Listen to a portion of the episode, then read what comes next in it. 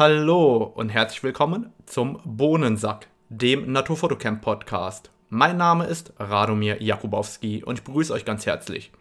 Heute zu Gast Fabio Antenore. Fabio ist Naturfotograf, beziehungsweise besser gesagt Landschaftsfotograf und sieht sich selber als den Erfinder der hyperrealen Landschaftsfotografie. Wir sprechen darüber, was es damit auf sich hat, wie weit ist er bereit zu gehen in seiner Fotografie und auch wie deklariert er das Ganze. Einfach auch als Gegensatz zu dem, was ich als Naturfotograf und äh, als Verfechter des Naturdokuments immer sehe. Rausgekommen dabei ist, wie ich finde, eine sehr interessante Diskussion zu dem Thema.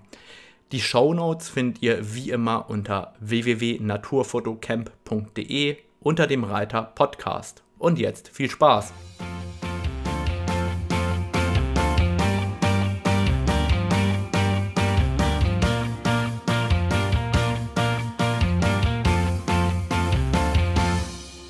Heute zu Gast im Bohnensack Fabio Antenore. Fabio ist 39 Jahre jung und ich glaube, ich bin erstmals so 2013, 14, vielleicht auch 15 auf ihn aufmerksam geworden, damals auf Facebook. Er hat damals ein rasantes Wachstum hingelegt und was mir damals aufgefallen ist, dass seine Aufnahmen immer extrem perfekt aussehen. Hier steckt oft, aber vermutlich nicht immer viel Bildbearbeitung dahinter. Und ich fand es damals besonders spannend, weil er die Bildbearbeitung so eingesetzt hat, dass es ein wahres Lichterlebnis war für mich. Das heißt, er hat für mich ein Gespür dafür, wie das Licht in den Bildern im Endeffekt modelliert wird. Und er bezeichnet sich selber als den Erfinder der hyperrealistischen Landschaftsfotografie. Hallo Fabio, herzlich willkommen heute. Ja, hallo Radomir. Schönen guten Morgen. Es freut mich, dass du heute die Zeit gefunden hast. Wir haben ja schon länger äh, probiert, einen Termin zu finden. Und ich wollte heute so meine Rolle als klassischen Naturfotografen spielen, als Counterpart zu dir, so ein wenig, also ein wenig als ähm, Advocatus Diaboli mhm. und ähm, etwas mehr in deine Fotografie einsteigen. Ich habe ja gesehen, dass du früher eher als Musiker, Tontechniker und DJ unterwegs warst. Ähm, erzähl uns mal vielleicht erstmal, was hast du denn vorher gemacht, bevor du fotografiert hast und wie bist du überhaupt zur Fotografie gekommen? Oh Gott, das ist eine lange Geschichte. Nee, ähm, was habe ich vorher gemacht? Also ich war ursprünglich, ich habe irgendwie mit 13 angefangen als DJ, dann irgendwie mit 14 oder 15 meine erste Band gegründet, dann irgendwann mit also als DJ, als ich bekomme aus dem Hip-Hop-Bereich, da hat man immer einen DJ und ein paar MCs gehabt, dann habe ich irgendwann angefangen zu produzieren, also ähm, am Computer Musik zu machen. Ähm, irgendwie kam eins zum anderen. Irgendwann wurde das dann mein Beruf und ich wurde Audiotechniker. Also ich habe irgendwann auch ein Tontechnikstudium gemacht, habe ähm, für fast 15 Jahre, also, also zwischen 10 und 15 Jahren als Live-Techniker gearbeitet, also Konzerte gemischt und so. Und dann mit ein paar Partnern zusammen eine Tonstudio-Genossenschaft gegründet. Ähm, und die, die, die habe ich dann vier Jahre als Geschäftsführer und erster Techniker geleitet.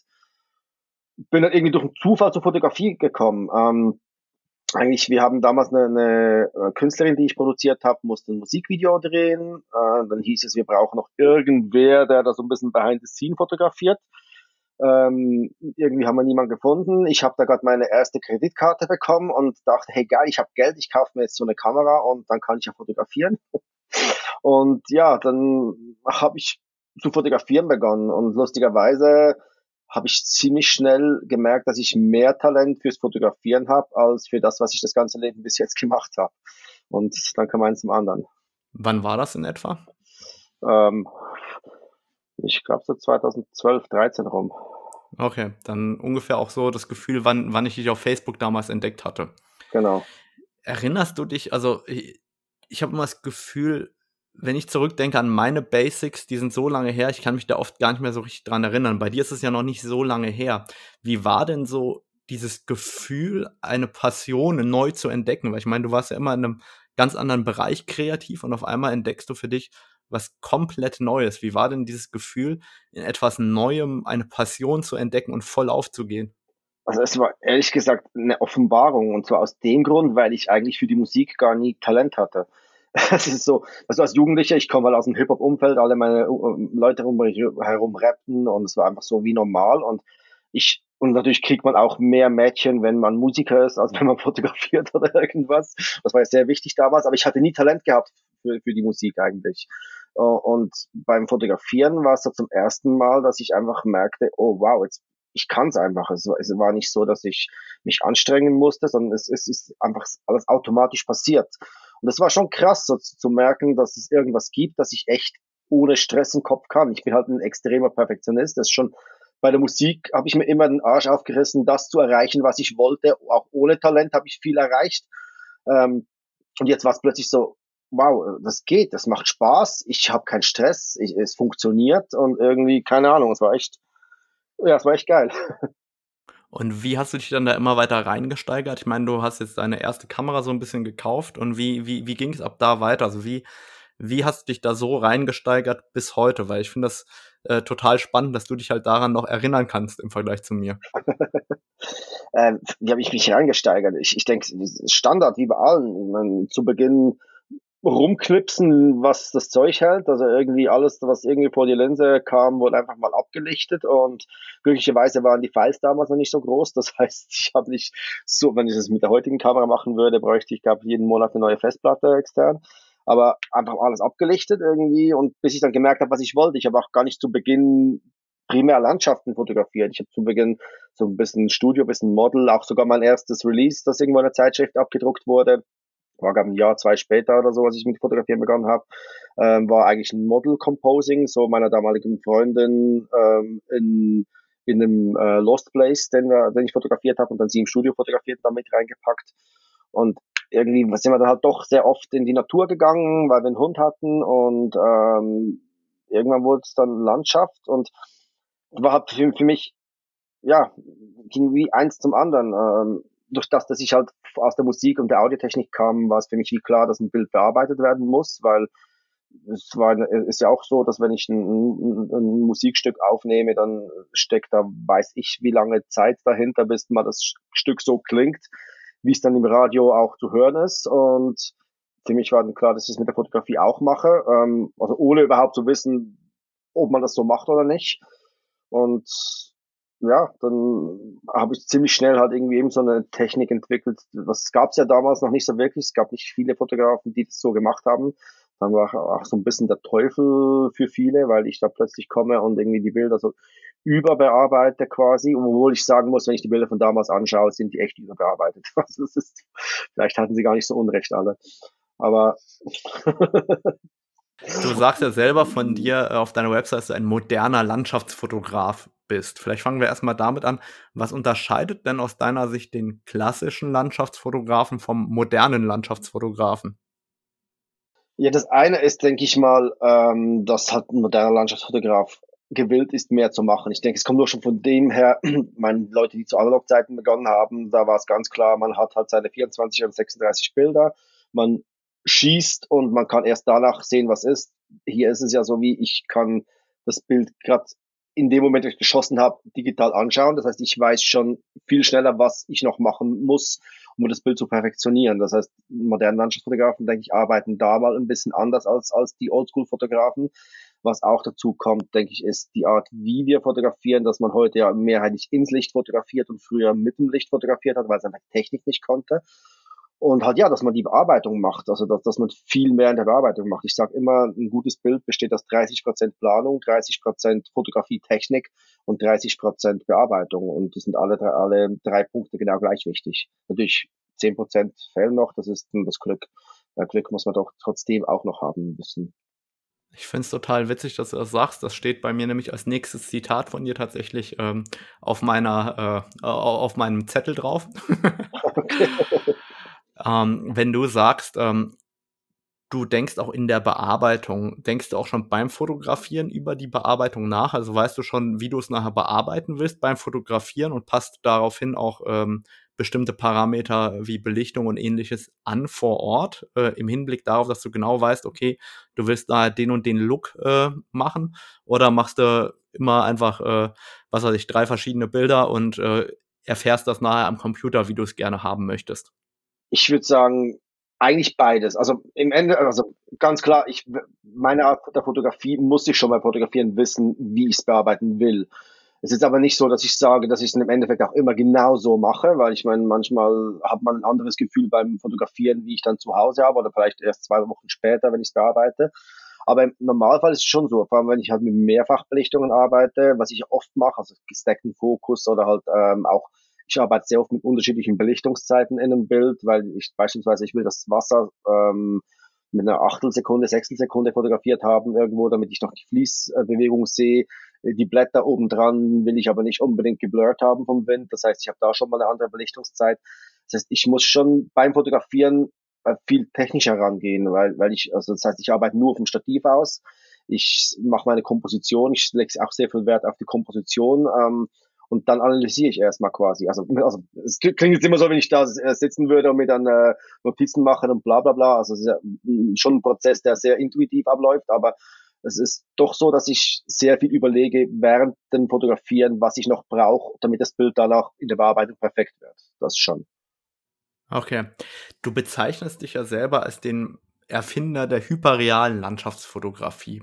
Genau. Was ist denn hyperreale Landschaftsfotografie überhaupt? Vielleicht erstmal, um, um, um da mal drüber zu sprechen, was, was ist das? Also, das ist ein Wort, das ich vor irgendwie sechs, sieben, acht Jahren mal erfunden habe und ähm, halt das bezeichnet, was ich mache. Ähm, soll heißen, es geht mir nicht darum, ähm, den Moment festzuhalten, so wie er im Prinzip ist, sondern mir geht es darum, ein, ein, Gefühl zu kreieren. Die hyperreale Landschaftsfotografie ist eigentlich, es zeigt halt hyperreal, also es zeigt die Realität in ihrer perfektesten Form. Das heißt, wenn, wenn ich irgendwo ähm, an einem Ort bin, habe ich ja mehr Eindrücke als nur eine Achtel oder eine Hundertstel Sekunde, sondern ich sehe ja, keine Ahnung, drei, vier Stunden, ich sehe, wie die Sonne langsam runtergeht, ich sehe, wie die Farben kommen, ich sehe, wie die blaue Stunde kommt, wie die Nacht kommt und so weiter. Und mir geht es halt darum, diese ganzen Eindrücke irgendwie zu komprimieren und in ein Bild zu bringen. Also hyperreale Landschaftsfotografie ist im Prinzip einfach das Optimum rauszuholen, äh, dass ein Bild so perfekt wie nur möglich ist. Das heißt, du siehst dahinter vor allem auch mit die Technik von Time-Blendings. Mm, ja, so war das auch. Nicht immer. Ähm, also ich habe, es gab eine Zeit, da habe ich fast nur mit Time-Blendings gearbeitet. Ähm, Im Moment bin ich wieder so ein bisschen von dem weg. Also ich bin auch, ich mache auch nicht mehr so starke Mehrfachbelichtungen wie auch schon. Äh, vielleicht bin ich fauler geworden, ich weiß es nicht. Ähm, Wichtig an der Stelle ist mal zu erwähnen, dass Mehrfachbelichtung, so wie du das Wort benutzt, äh, für meine Zuhörer, ähm, Fabio meint nicht Mehrfachbelichtung aus dem Analogen kommen, sondern Mehrfachbelichtung, wo man zum Beispiel ein Fokus-Stacking macht oder ein HDR oder ähnliches kreiert, also mehrere Aufnahmen am PC überlagert und nicht in der Kamera. Genau. Sorry, dass ich ja. unterbrochen habe dafür. Ja, nee, hast du recht, äh, hätte ich vielleicht noch sagen sollen. genau, dass ich einfach mehrere Bilder schieße. Ähm, da habe ich die Farben verloren, wo ich genau war. Wir waren gerade dabei, hyperrealistische Landschaften, das Thema Timeblendings, wie du, dass du da immer weiter wegkommst und immer mehr ähm, auch aus einer Aufnahme rausholst. Genau. Ja, aber eben, also es ist halt, ich denke, hängt auch schon ein bisschen damit zusammen, dass die Technik natürlich immer besser wurde. Seit ich jetzt auf Fuji gewechselt bin mit der GFX 100, ist natürlich gerade dynamiktechnisch noch ein ganz anderes Level wieder, wo ich nur schon für die Dynamik nicht mehr irgendwie zwei, drei Aufnahmen machen muss, um alles sauber zu haben. Ähm, ich denke, die, die, die Techniken, die wandeln sich ja auch mit dem, was die Technik kann. Ähm, aber eben Hyperreal, nochmals, um auf das zurückzukommen, ist einfach alles so perfekt wie möglich zu haben und ein Gefühl zu kreieren. Okay, und wenn ich das jetzt ganz so ein bisschen aufdrösel, ähm, wie bist du da rangegangen? Wer hat dich denn auch inspiriert? Wenn ich so deinen Bildstil sehe, da habe ich erstmal damals, als ich dich entdeckt habe, gesagt, Mensch, äh, der arbeitet bestimmt viel mit Luminanzmasken. Damals hatte ja erst Toni Kuiper das ganze Thema aufgegriffen. Später gefühlt Mark Adamus auch äh, übernommen mit seinem Style. Und ähm, auch heute Max Rife ist, glaube ich, recht bekannt in dem Umfeld. Ähm, was unterscheidet dich denn deiner Meinung nach von diesem Stil von einem Mark Adamus und einem Max Rife hin zu deiner Art? Also was unterscheidet dann dieses klassische Luminanzmaskenthema von der äh, hyperreellen Landschaftsfotografie? Ähm, also ich will jetzt mal ganz nebenbei sagen, ich glaube nicht, dass äh, Max Rive Luminanzmasken verwendet, weil Max Rive ist nicht so super stark in Photoshop, auch wenn er Tutorials rausgibt. ähm, aber Max Rive ist ganz klar meiner Meinung nach einer der besten Fotogra also Landschaftsfotografen, die es gibt. Also ist einer der ganz, ganz, ganz großen. Äh, auch Adamus, ganz klar. Ähm, aber ich habe die beide zu, zu meinen Anfangszeiten nicht gekannt. Ich kenne ich kenn Max Riewer und Adamus vielleicht seit drei, vier Jahren. Ähm, auch Tony Cooper habe ich kenne ich halt sein Panel, aber ich habe nie irgendeine Arbeit von ihm gesehen, auch heute nicht. Ich weiß nicht, wie die Bilder von dem aussehen. ähm, zu Beginn habe ich mich eigentlich überhaupt nicht von anderen Fotografen inspirieren lassen. Ich habe also ähm, beispielsweise äh, Calvin Hollywood oder so, der so die Composings und so macht, oder, oder auch Ding, der Browns Art oder ähm, wer gibt's doch von den Composing-Leuten. Ähm, so Zeug habe ich cool gefunden, aber Landschaftsfotografen habe ich eigentlich nie welche gesehen, die Bilder gemacht haben, wie ich sie damals machte.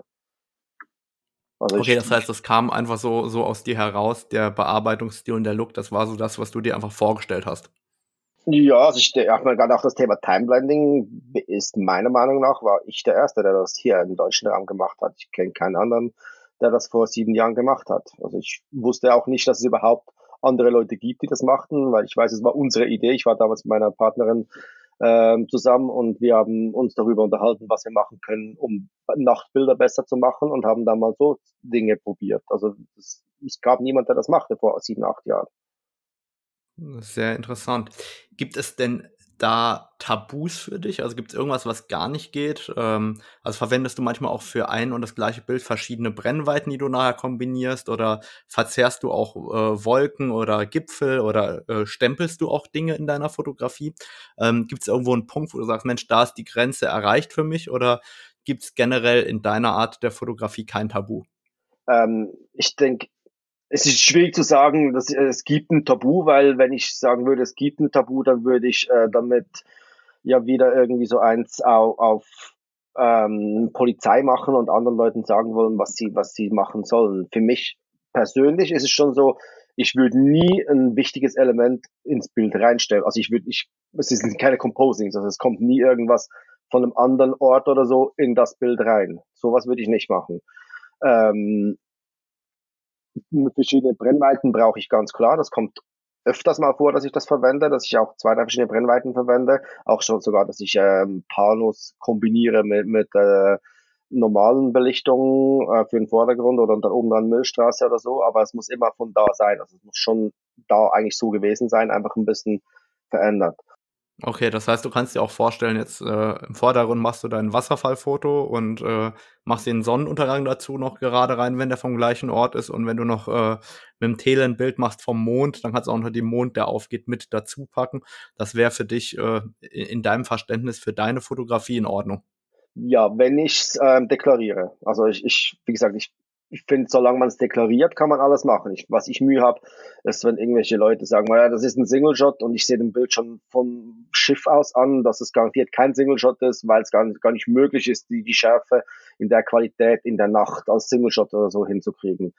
Ähm, aber ich denke, wenn, wenn wer sagt, klar, ich habe das und das und das gemacht, dann ist es okay, weil das geht im Endeffekt um Kunst und ich will niemandem sagen, was er machen soll und was, oder was, was legitim ist. Ich finde die, die Diskussion immer so spannend. Ich weiß, als ich zum ersten Mal so ein Bild gemacht habe, ähm, das war vom Lago Antorno, äh, mit dem See davor und obendran den, den Orionnebel. Da habe ich 20 Millimeter äh, 1,4 von Sigma kombiniert mit einem 300 Millimeter Objektiv ähm, und habe das zusammengebaut, habe das auch ganz klar so geschrieben, eben das, das seien zwei Brennweiten und ist, weil anders, man der Nebel wäre auf 20 Millimeter so klein, dass man ihn gar nicht sieht. Und ich wollte, dass halt das ein bisschen cooler ist. Da gab es riesen Diskussionen, es gab einen riesen Shitstorm, vor allem mit den ganzen Deep Sky-Typen, also vor allem mit ein, zwei speziellen, ähm, die, ja, das ist alles fake, das hat nichts mehr mit Fotografie zu tun. Und ich habe mir gesagt, ja, aber warte mal, wenn du über ein Jahr hinweg von 20, 30, 40 verschiedenen Standorten deinen Nebel fotografierst und dann 200.000 Bilder zusammenmerged, damit du den Nebel so perfekt wie möglich ablichten kannst. Warum ist das legitim? Und wenn ich in derselben Nacht vom selben Stativ aus äh, zwei Brennweiten verwende, dann ist es plötzlich fake. Also das ist so, weißt du, es, es, es geht irgendwann wie um Glauben da. Und um, in dem Moment, wo es um Glauben geht, egal ob, ob das jetzt äh, um Christentum und Islam und, und Buddhismus geht oder ob es halt um äh, Composing, Photoshop Work und, und Analogfotografie geht, es ist irgendwo immer so ein bisschen Glauben und wenn, da sollte man einfach gar nicht mit den Leuten diskutieren. Du sagst, äh, du deklarierst es, das heißt, äh, du deklarierst Single Shot und wie, wie, wie bezeichnen das andere dann? Ähm, es ist Time Blending, Focal Blending, ähm, Multi-Exposure. Ich habe ich, ich habe jetzt sogar ein Buch ähm, rausgegeben, das jetzt eigentlich ähm, nächste Woche in Verkauf kommt. Also ein Feinart-Buch. Und da erkläre ich das genau so, dass ich äh, am Anfang im Text auch erwähne, was ich mache, dann schreibe ich, wie ich das dann hinten bei den Bildern deklariere. Dann steht bei jedem Bild steht drunter, das ist ein Timeblending oder das ist eine Multi-Exposure oder das ist ein Timeblending Multi-Exposure oder ein Timeblending Multi-Exposure kombiniert mit Pano und so weiter. Okay, das so. heißt, da legst du dann auch Wert drauf. Finde ich wichtig, ja. Nee, weil es ist äh, auch für mich sehr, sehr interessant. Ich meine, ich äh, lebe ja auch in meiner eigenen Blase oder im eigenen Glauben irgendwo als ähm, Vorstandsmitglied der GDT, der Gesellschaft für Naturfotografie. Ähm, wir diskutieren auch ständig das Thema, was ist ein Naturdokument, was ist kein Naturdokument. Und dann kommt natürlich auch mal die Frage dazu, was ist denn bei Wettbewerben noch legitim? Wie weit darf man gehen? Ab wann äh, lehnt das eine Jury ab? Und ähm, damit zusammenhängt, entsteht ja auch mal die Frage, ähm, ist das, was du machst, deiner Meinung nach Fotografie? Ist das Photoshop-Kunst? Ist das Kunst? Wo, wo ordnest du dich denn ein und warum? Ähm, es ist alles von dem, was du gerade gesagt hast. Weil es ist Fotografie, die Basis ist immer eine Fotografie.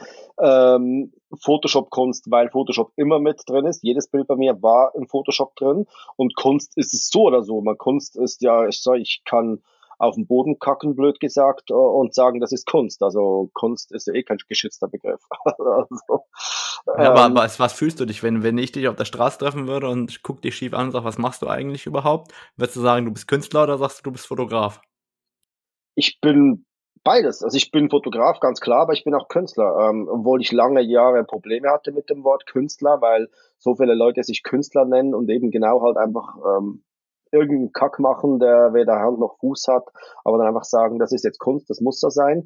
Ähm, da habe ich ein bisschen Probleme mit dem Ausdruck Künstler, aber mittlerweile, ja, würde ich schon sagen, ich nenne mich auch Künstler. Ähm, aber ja, ich, ich gerade nochmal die Diskussion, also das, das, was du vorher gesagt hast. Ähm, warum muss man darüber sprechen, was legitim ist und was nicht legitim ist. Also warum muss man bei einem Contest sagen, äh, man darf gewisse Dinge nicht machen oder Klar, jetzt vielleicht in der Naturfotografie ist es noch ein bisschen was anderes, weil es da um den Moment geht, aber ähm, warum soll ein Bild nicht so perfekt wie möglich sein? Warum gibt's gewisse, auch heute noch gewisse Contests, bei denen man keine Mehrfachbelichtungen einreichen soll oder einreichen ja, darf. Ich, ich hängt bin, teilweise ja auch stark damit zusammen, was vor Ort wirklich war.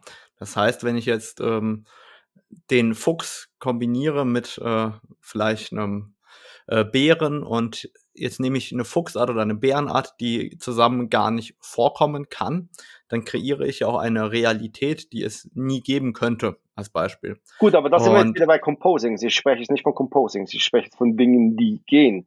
Also weißt du, eben halt von der Mehrfachbelichtung. Warum darf man in der Naturfotografie nicht den Vordergrund separat belichten und, und den Fuchs nochmal separat belichten? Also Warum? das ist normalerweise gar kein Thema. Also das Thema, ähm, dass du mehrere Bilder aufnimmst und nachher überblendest, ist normalerweise überhaupt kein Problem. Auch dass die Thematik generell, dass du ähm, kleinere Retuschierungen machen kannst, also zum Beispiel Linsenreflexe oder Dreck auf dem Sensor, das ist kein Problem. Du darfst aber halt nicht hingehen und äh, die Cola-Dose wegstempeln, wenn die da lag. Das äh, geht dann nicht. Warum nicht? Weil es ja eine Realität widerspiegelt, die überhaupt so nicht vorhanden war. Aber wenn es dem Bild gut tut, ich meine, für mich ja, das, ist ja die, die, das ist ja die Frage, weil derjenige, der ja einen Wettbewerb ausruft, der regt ja auch die Regeln dazu fest. Ja, aber klar, aber es gibt wirklich doch so die, also ich habe vor, eh vor zwei, drei Jahren aufgehört, einen Contest mitzumachen, weil mir das zu blöd wurde. Aber, aber ähm, im Endeffekt, ich, ich weiß nicht, ich, ich, ich komme, wie gesagt, von, von der Audiotechnik und wenn du den Radio einschaltest und da kommt ein Song und der Song äh, klingt irgendwie komisch, weil da plötzlich noch ein, ein Huster drin ist, weil, weil der Sänger husten musste, dann frage ich ja, warum haben die das nicht weggeschnitten? Also weißt du, was ich meine?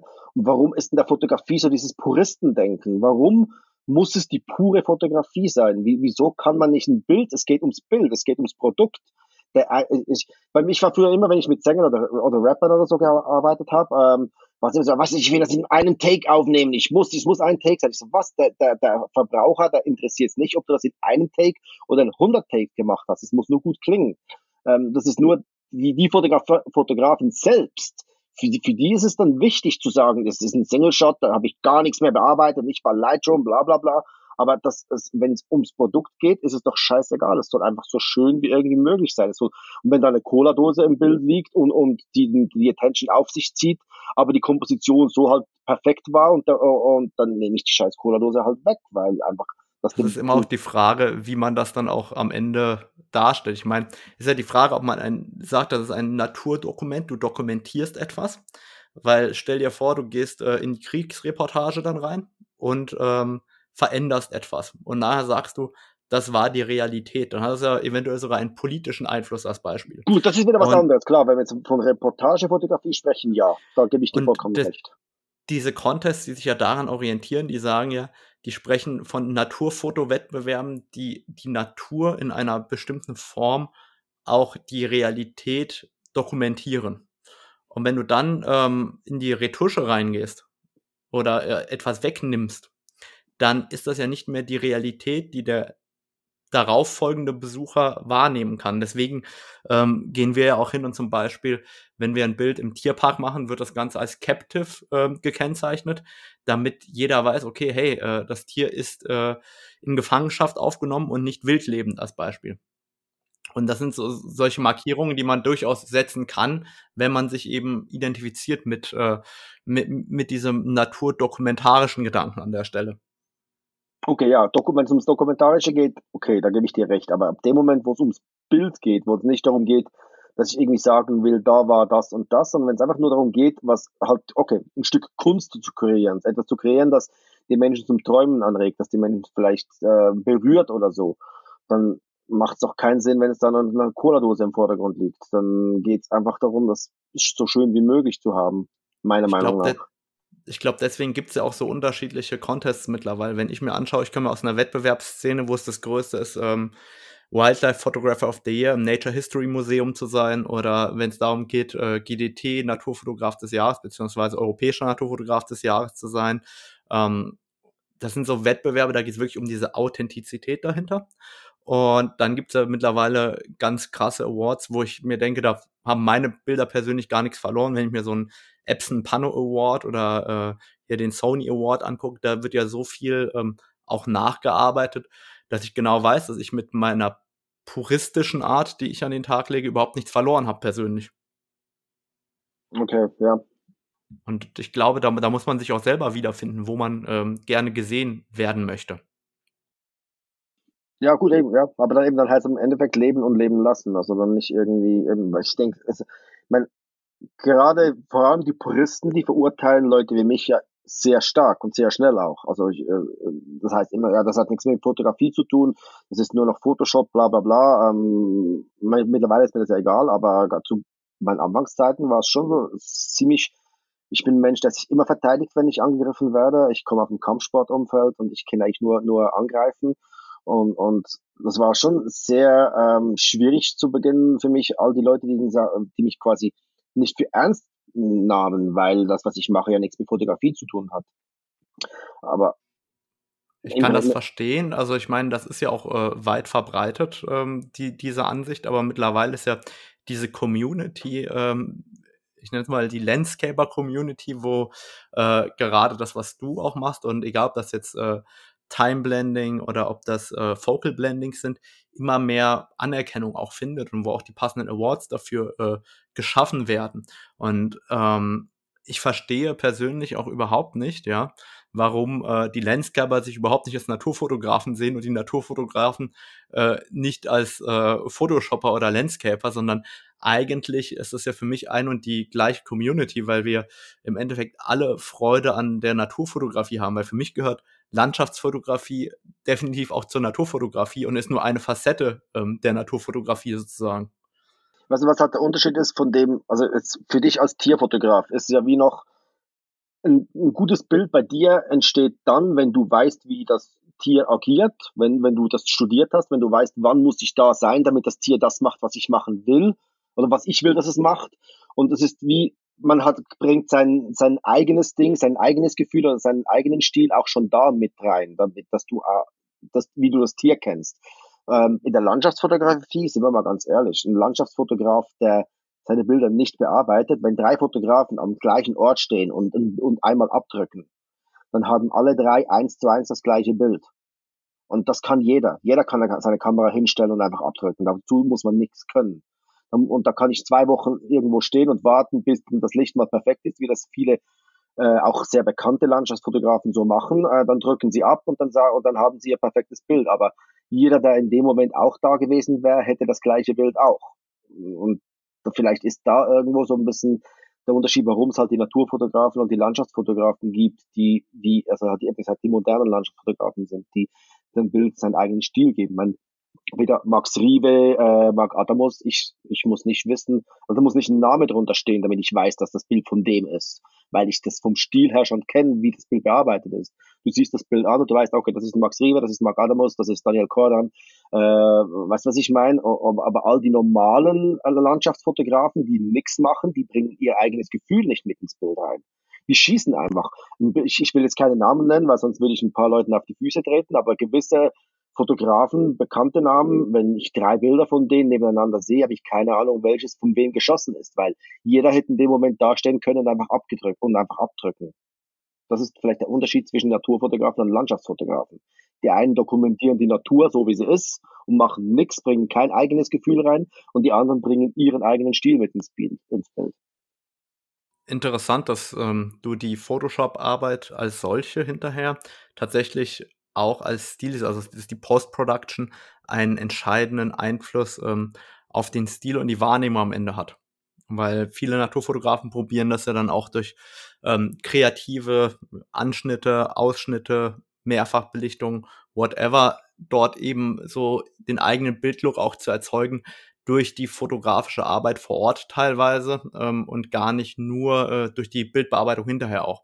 Aber es ist sehr, sehr interessant, dass du als Landschaftsfotograf sagst, dass ähm, die, das Post-Processing einen so großen Einfluss auch auf den eigenen Stil am Ende des Tages hat. Das hat es doch schon immer gehabt. Ansel Adams, bestes Beispiel. Wie, wie viele Stunden und Tage hat der in der Dunkelkammer verbracht, um sein Bild so perfekt wie möglich zu gestalten? Auch da ist ein Großteil des Bildlooks in der Post-Production entstanden. Das war schon immer so. Das ist nicht erst jetzt neuzeitmäßig, dass die, die Post-Production äh, einen großen Teil des Bildlooks ausmacht. Und ich meine, in der Landschaftsfotografie so viele Möglichkeiten für, um eine andere Komposition zu machen, hast du nicht mehr. Klar, ich, logisch gibt es Leute wie mich, ich habe immer irgendwie Leading Lines drin, ich habe immer Wasser drin. Andere Leute haben vielleicht nur Bergspitzen drin, äh, wieder andere haben einfach irgendwie nur Bäume drin. Klar ist das auch so ein bisschen Stilmittel, aber trotzdem ist die Bearbeitung halt einfach wichtig. Das ist das, wie das Bild danach wirkt. Na klar.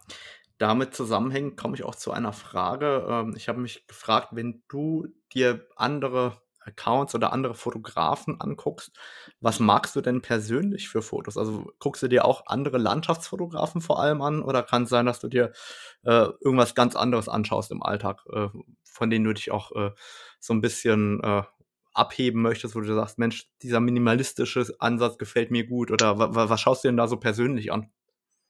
Ähm, Schwer zu sagen. Also klar, in, erster Linie schon Landschaftsfotografen. Also jetzt eben gerade all die genannten Namen sind, sind Leute, die ich extrem ähm, schätze. Also Adamus, Rive, Kordan, ähm, das sind so Leute, Bilder von denen schaue ich mir extrem gerne an. Auch vor allem, weil sie alle drei einen ziemlich anderen Style haben als ich und ich das darum irgendwie mag, ähm, Dinge zu sehen, die ich eigentlich so gar nicht machen kann. Ähm, ich schaue mir aber auch gerne andere, also zum Beispiel ähm, Jens Krauer ist, ist ein äh, Street-Photographer, ein guter Freund von mir. Ich finde, was der macht, unglaublich. Ich könnte das nie. Also ich könnte nie irgendwo mich so eine Woche lang äh, in New York rumlaufen und warten, bis die perfekte Szene kommt, kommt und die dann ablichten. Aber was der macht, finde ich extrem geil. Ähm, Klar äh, äh, mag ich auch ähm, Tierfotografie, wenn es speziell ist. Halt eben auch da mag ich es lieber, wenn ein bisschen mehr passiert, als wenn es nur ein, ein Single-Shot ist oder nur, nur ein Bild ist, das nicht groß bearbeitet wird. Ähm, was mag ich noch? Auch, auch Interessant, nee, ich, ich wollte nur wissen, ob du dann auch wirklich äh, dir weiter solche äh, Naturfotografen, Landscaper und so weiter anschaust oder ob du da irgendwie vielleicht ganz was anderes an, anguckst in dem Sinne welchen Einfluss, ähm, ich meine, du bist ja sehr, sehr erfolgreich auf Social Media. Ich glaube, du hast irgendwie auf Instagram 160.000 Abonnenten.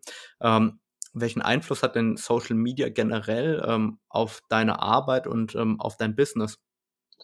Ähm, ziemlich großen. Ähm, also das eine ist, ich denke, das, das Witzigste ist echt, dass ich Mittlerweile, alle meine Bilder sind Hochformat im 4 zu 5, weil ich einfach irgendwie mal irgendwann gemerkt habe, dass die Querformatbilder nicht funktionieren.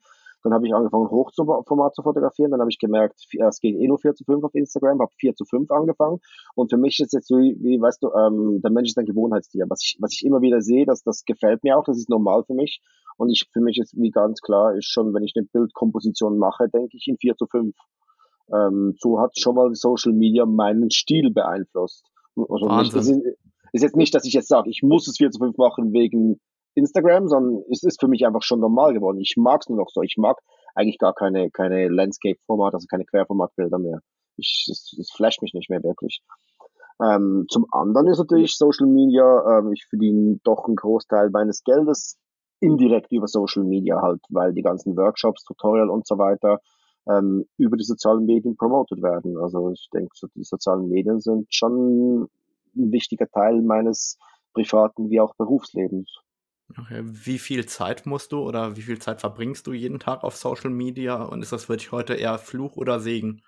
Ähm, hättest du mich das vor ein, zwei, drei Jahren gefragt, hätte ich gesagt zwei, drei, vier Stunden jeden Tag. Mittlerweile ist es irgendwie weniger geworden. Ich mache nicht mehr so viel. Ich bin auch nicht mehr ganz so aktiv. Jetzt gab vor allem in diesem speziellen Jahr auf Social Media, weil ich nicht, also nicht mehr so aktiv heißt, ich bin vielleicht eine Stunde oder so am Tag, pro Tag noch auf, auf Social Media ähm, weil ich einfach nicht mehr so viel unterwegs bin, nicht mehr so viel äh, fotografiere im Allgemeinen gerade, weil ich nicht mehr reisen kann und die Schweiz flasht mich zu wenig. Ähm, also es ist, es ist immer so wieder phasenmäßig. Dann gibt es wieder Phasen, wo ich wieder aktiver bin, wo ich aber wieder meine zwei, drei Stunden im Tag auf, so, auf sozialen Medien bin und im Moment ist eben eine halbe Stunde, Stunde im Tag oder so noch. Aber schon immer wichtig. Okay.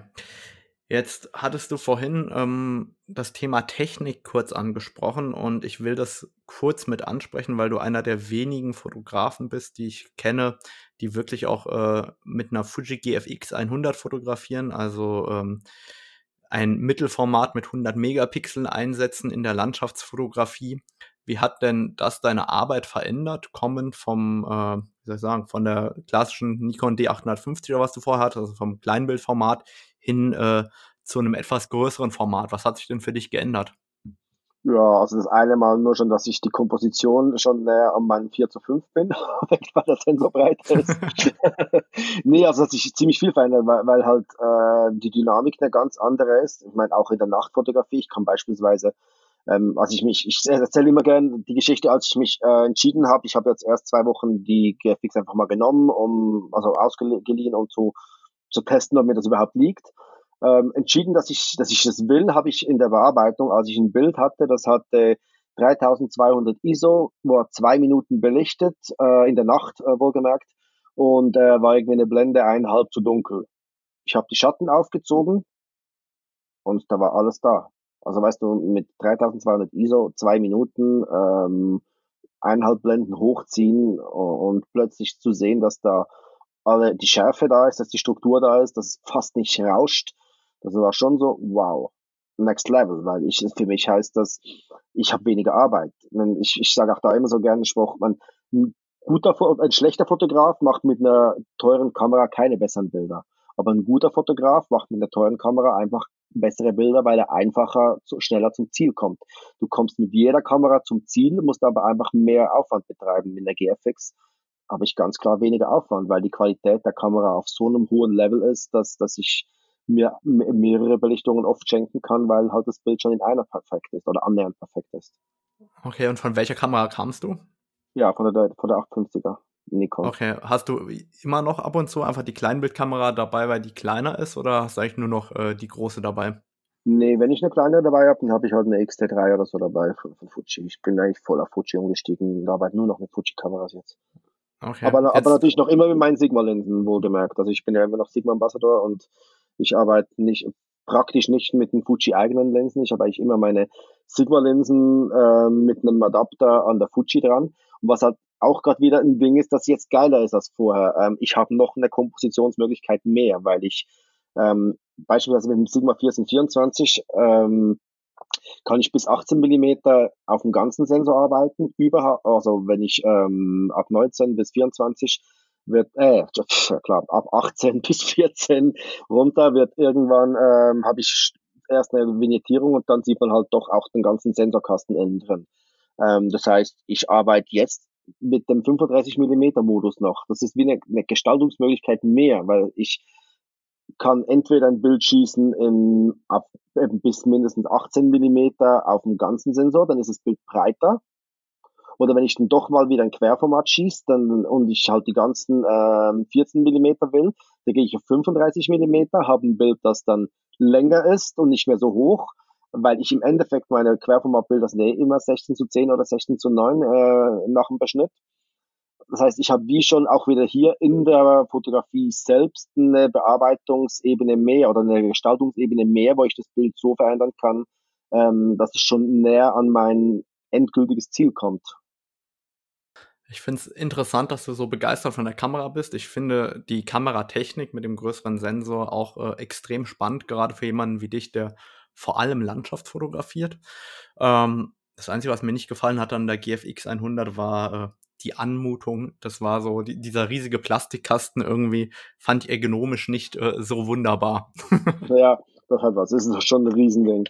Das, äh, die letzte ja. Frage für mich. Welche Rolle spielt denn ähm, für dich Sport? Ich sehe ja immer mal wieder äh, dich und manchmal auch deinen Bruder, ähm, wenn ihr Kampfsport trainiert. Ich weiß nicht, was macht ihr genau? MMA oder was, was macht ihr da? Äh, Muay Thai, also Thai-Boxen. Okay. Und wie wichtig ist dir Sport im Alltag? Oder wie, wie, wie oft gehst du noch Sport machen? Sehr oft. Also ich bin zwei, dreimal die Woche im Fitnesscenter am, am Kraft machen und ein, zweimal im Thai-Boxen. Also ich bin jeden Samstag machen wir Sparring, wenn ich in der Schweiz bin, weil ich brauche das aber. Ich, ich komme aus dem Kampfsportumfeld, wie schon gesagt. Ich bin, mein Vater und mein Onkel hatten schon einen Boxstall, als ich äh, kleiner Junge war. Ähm, ich habe dann mit Boxen begonnen erst und dann bin ich dann ähm, anfangs 20 aufs, zum Thai-Boxen rüber gewechselt und ich brauche das. Ich, ich, wenn ich nicht einmal die Woche auf die Schnauze kriege, dann geht's mir nicht gut. Ich habe ja, äh, oder wir haben ja eingangs, bevor wir die Aufnahme gestartet haben, kurz darüber gesprochen, dass natürlich auch zu Corona-Zeiten es nicht jedem Künstler ganz so gut geht. Und du bringst jetzt auch ein ähm, neues Produkt ähm, auf den Markt, ein neues Buch. Und ähm, um dir einfach die Möglichkeit zu geben, kurz Werbung zu machen, ähm, sag uns mal vielleicht noch etwas über dein neuestes Buchprojekt. Ja, ich habe mich ähm, nach eben jetzt acht Jahren Fotografie ähm, auf vielseitiges Drängen äh, dazu entschieden, äh, endlich ein Feinart-Buch zu machen. Ich wollte mal was machen, man, sonst mal alles, was ich mache, egal ob es E-Bücher oder Artikel für Zeitschriften oder so, geht es immer um die Technik. Und ich wollte jetzt echt mal was machen, wo es nur um die Kunst geht. Also klar, ich spreche schon zu Beginn ein bisschen über meine Technik, ich erkläre so ein bisschen, was ich mache, aber das Buch ist echt einfach so, sind etwas über 200 Seiten, knapp, also auch über, über 180 Bilder drin wo einfach alle meine besten Werke oder meine liebsten Werke der letzten fünf, sechs Jahre, würde ich mal sagen, das älteste Bild ist etwa sechs Jahre alt, ähm, drin sind. Ähm, und ja, das geht jetzt nächsten Montag, am 7. geht's in den Verkauf. Ähm, also Vorverkauf hatten wir jetzt ja das Crowdfunding schon auch ziemlich gut. Ähm, und ja, würde mich freuen, wenn das ein paar kaufen würden, weil es ist so einfach halt doch nochmal was anderes, wenn man so die, all die Bilder gedruckt sieht, als wenn die einfach nur irgendwo in sozialen Medien sind und, und sehr, sehr, sehr klein. Da gebe ich dir vollkommen recht. Ähm, ich werde auch in die Show Notes unter www.naturfotocamp.de unter dem Reiter Podcast natürlich ähm, sowohl die ganzen Fotografen, über die wir gesprochen haben, als auch Links zu deinem Buch und zu dir natürlich veröffentlichen mhm. und ja. Äh, auch zu deinen Social Media Kanälen. Und dann bedanke ich mich ganz, ganz herzlich, Fabio, dass du dir heute die Zeit für mich genommen hast. Ja, danke dir. War ein spannendes Gespräch und, und freut mich, die Ehre zu haben, mit dir zu quatschen. Du bist ja doch schon auch ein Fotograf, den ich schon lange verfolge und auch deine Arbeit sehr schätze. Also, das ist schön. Vielen Dank.